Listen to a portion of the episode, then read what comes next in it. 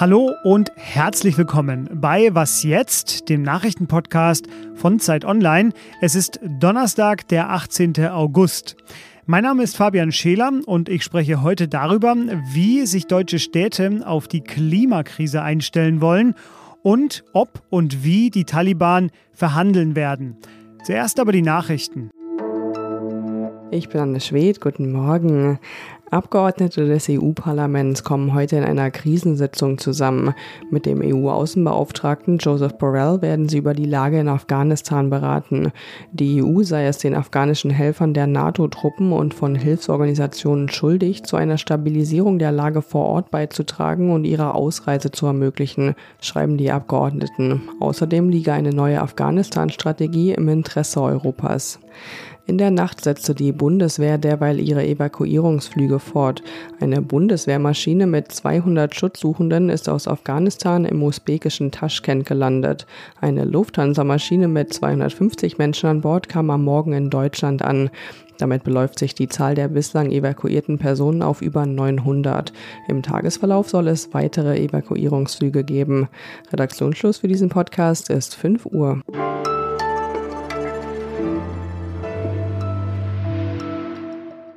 Die meistgelesene Nachricht auf Zeit Online war gestern mit Abstand diese. Viele Länder kämpfen gegen Brände oder Überschwemmungen. Europa kämpft in diesem Sommer vielleicht wie noch nie mit der Klimakrise.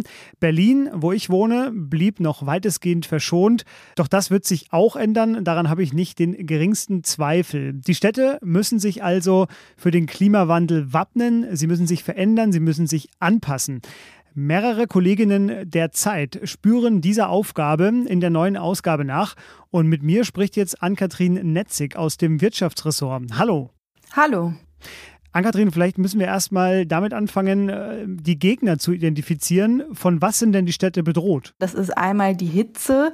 Also es wird eigentlich in ganz Deutschland äh, sehr, sehr viel heißer werden, insbesondere aber im Südwesten und vor allen Dingen auch in allen Metropolen, eigentlich deutschlandweit.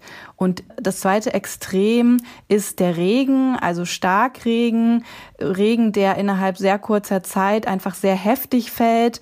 Und davon ist eigentlich auch fast das ganze Land betroffen und wird noch stärker betroffen sein in Zukunft. Du hast schon gesagt, es sind vor allem die Metropolen. Ich will dich fragen, wie wollen es die Städte denn machen? Ihr habt ja für eure Recherche da nach sehr vielen Lösungen gesucht. Lass uns mal so konkret wie möglich schauen nach Hamburg. Wie will sich Hamburg rüsten? Hamburg hat ein bisschen Glück, muss man sagen, dass Hamburg eben in Norddeutschland liegt und von vielen Sachen, also beispielsweise von der Hitze jetzt nicht ganz arg betroffen sein wird. Aber natürlich ist in Hamburg äh, schon auch seit vielen Jahrzehnten und Jahrhunderten das Wasser ein großes Thema. Und Hamburg hat quasi aus dieser, ähm, aus dieser Erfahrung gelernt und hat schon eigentlich äh, vor mindestens 20 Jahren angefangen, sich damit zu beschäftigen und hat sehr große unterirdische Wasserschächte angelegt. Das hat sich meine Kollegin Hanna Knut angeschaut, die mit einem Menschen von Hamburg Wasser, also von den Wasserwerken, da durchgelaufen ist und sich angeguckt hat, dass es da riesige Auffangbecken gibt, in die der Regen eben äh, hineinlaufen kann, falls es denn mal zu Starkregen kommt oder also nicht nur falls, sondern das ist natürlich auch so. Du warst in der Stadt, in der ja alle europäischen Bürgermeister äh, hinschauen, wenn sie an äh, Vorkehrungen denken. Du warst in Rotterdam. Warum ist Rotterdam das Vorbild, wenn es darum geht, Städte gegen den Klimawandel zu wappnen? Das muss man sich mal vor Augen führen, dass eigentlich fast ganz Rotterdam mehrere Meter unterhalb des Meeresspiegels liegt. Und auch deswegen haben die sich dort schon sehr, sehr früh angefangen, Gedanken zu machen über das ganze Thema Klimaanpassung und haben angefangen, solche Wasserplätze, so nennen sie das, anzulegen, wo auch das Regenwasser hineinfließen kann. Das Interessante daran ist aber, dass das nur an wenigen Tagen des Jahres ein Auffangbecken für Regen ist, sondern an den meisten Tagen ein Basketballplatz beispielsweise oder einen Skateboardplatz. Und die gesamte Idee in Rotterdam ist eigentlich, dass man die Klimaanpassung so gestaltet, dass die Leute das eigentlich gar nicht merken, dass es diese ganzen Infrastrukturprojekte in ihrer Stadt gibt, sondern dass es einfach ähm, attraktive Lebensräume sind. Da gibt es noch äh, viel mehr Ansätze. Ich habe die Geschichte ja auch gelesen und kann deswegen nur sagen, spielen zum Beispiel auch Sumpfpflanzen auf Dächern eine große Rolle. Die ganze lesenswerte Geschichte finden Sie in der neuen Zeit, die wie immer ab heute erscheint. Den kostenpflichtigen Link zum Artikel, den packe ich Ihnen außerdem in die Show Notes. Ann-Kathrin, dir vielen Dank.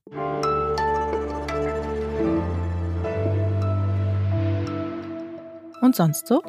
Heute mal aus der äußerst beliebten und sonst so Reihe nett, aber komplett nutzlos. Schweizer Forschende haben die Kreiszahl Pi so genau berechnet wie niemand zuvor, nämlich auf 62,8 Billionen Stellen genau. Das wurde möglich durch Computer, die eigentlich ja für was ganz anderes da sind, nämlich für RNA-Analysen zum Beispiel.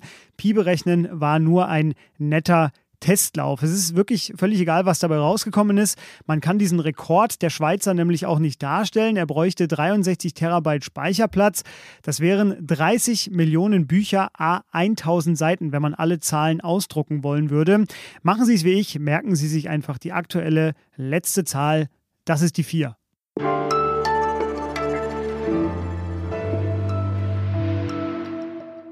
Auch heute sprechen wir hier über den Sieg der Taliban in Afghanistan. In der Dienstagsfolge hatten wir ja schon besprochen, warum dem Frieden und äh, der Geschichte der moderaten Taliban äh, ja, vielleicht nicht ganz so zu trauen ist.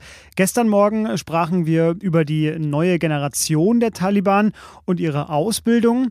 Und äh, ja, worum es in den nächsten Tagen und vor allem Wochen nun geht, das hat der EU-Außenkommissar Josep Borrell skizziert. Man werde mit ihnen reden müssen. Sie hätten schließlich gewonnen. Das sagte Europas höchster Außenkommissar. Jetzt übernehmen also bald die Diplomaten und unser Chefdiplomat bei Was jetzt heißt Michael Thumann. Er ist außenpolitischer Korrespondent der Zeit. Hallo Michael. Hallo Fabian. Michael, der Westen hat es jetzt ja 20 Jahre, vielleicht sogar ein bisschen mehr in Afghanistan versucht und ist ganz offensichtlich gescheitert, das denke ich, kann man so sagen. Die Taliban hingegen haben militärische Großmächte wie die USA aus ihrem Land vertrieben. Sie sind jetzt auf dem Höhepunkt ihrer Macht. Warum sollten sie denn überhaupt verhandeln? Die Taliban haben jetzt Territorium, sie haben die Macht, sie haben übrigens auch Geld äh, ausreichend durch den Opiumhandel, die Steuern, die Zölle, die Staatskasse haben sie jetzt auch. Und es gibt nur einen Grund, warum sie vielleicht verhandeln wollten. Das ist, weil sie nicht wie 1996 bis 2001 wieder auf der internationalen Bühne isoliert sein wollten. Natürlich äh, haben sie ohnehin die chinesisch-russische Welt, die steht ihnen wahrscheinlich offen. Aber wenn Sie nicht die Isolation der einen Hälfte der Welt wollen, dann brauchen Sie den Westen. Bevor wir äh, gleich nochmal weiter nach vorne schauen, ein ganz kurzer Blick zurück. Äh, welche Länder haben denn den Taliban überhaupt zu ihrer Rückkehr verholfen? Ja, zunächst mal die USA. Nicht? Äh, Donald Trump, der den völlig unnötigerweise 2020 schon den Taliban äh, Brief und Siegel darauf gab, dass die USA abziehen. Damit war eigentlich schon alles klar. Äh, und Biden, der das dann auch noch umgesetzt hat die EU, äh, in dem sie alles mitgemacht haben. So, und jetzt kommen wir noch zu drei äh, lokalen Ländern, die man erwähnen muss. Das ist erstens Pakistan natürlich, der klassische Unterstützer der Taliban, vor allem Kraft des Geheimdienstes des pakistanischen. Ähm, Russland, die mit den Taliban äh, schon länger Kontakt haben. Und China, die eben auch schon frühzeitig Fühler Richtung Taliban ausgestreckt hatten. Du sprichst China schon an. Die haben sich ja jetzt auch schon angeboten für den Aufbau diplomatischer Beziehungen. Äh, Norbert Röttgen, der CDU-Außenexperte, den habt ihr interviewt für die aktuelle Ausgabe der Zeit. Und er spricht nun von einer erneuten europäischen Ohnmacht. Was glaubst du denn, wie sollte sich die EU denn jetzt verhalten? Ich finde, es sollte auch gar keinen Wettlauf um die besten Beziehungen zu den Taliban geben. Ähm, Afghanistan ist jetzt äh, kein Land, das äh, für die EU als äh, Partnerland zwingend notwendig ist. Die EU muss vor allem sehen, dass einfach von Afghanistan nichts Schlechtes und Nachteiliges ausgeht für Europa. Ähm, und da glaube ich, muss man sich jetzt erstmal auf das Notwendigste beschränken, sprechen über die Evakuierung der Hilfskräfte, ähm, der Wahrung eines gewissen Standards von Menschenrechten und die Taliban immer wieder daran erinnern, dass sich dschihadistische Gruppen, die global agieren wollen und gegen Europa, äh, dass die dort nicht wieder Fuß fassen. Aber insgesamt, glaube ich, sollte man sich äh, von den Gesprächen nicht zu viel erhoffen, weil die Taliban sich erstmal selber finden werden und finden müssen. Und da hat Europa sehr wenig Einfluss. All das wird begleitet wie immer von vielen Analysen und Texten. Die finden Sie bei uns wie in jeder Folge in den Show Notes. Michael, dir vielen Dank für diese Einschätzung. Sehr gerne.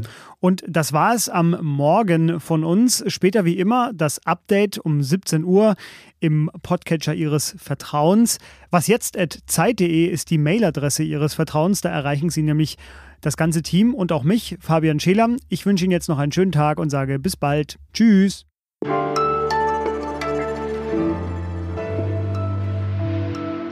Bist du denn mal in Afghanistan gewesen? Ja, damals 2001. Das war eigentlich damals das Beeindruckendste, weil das Land damals halt eben tatsächlich noch von den Taliban beherrscht war.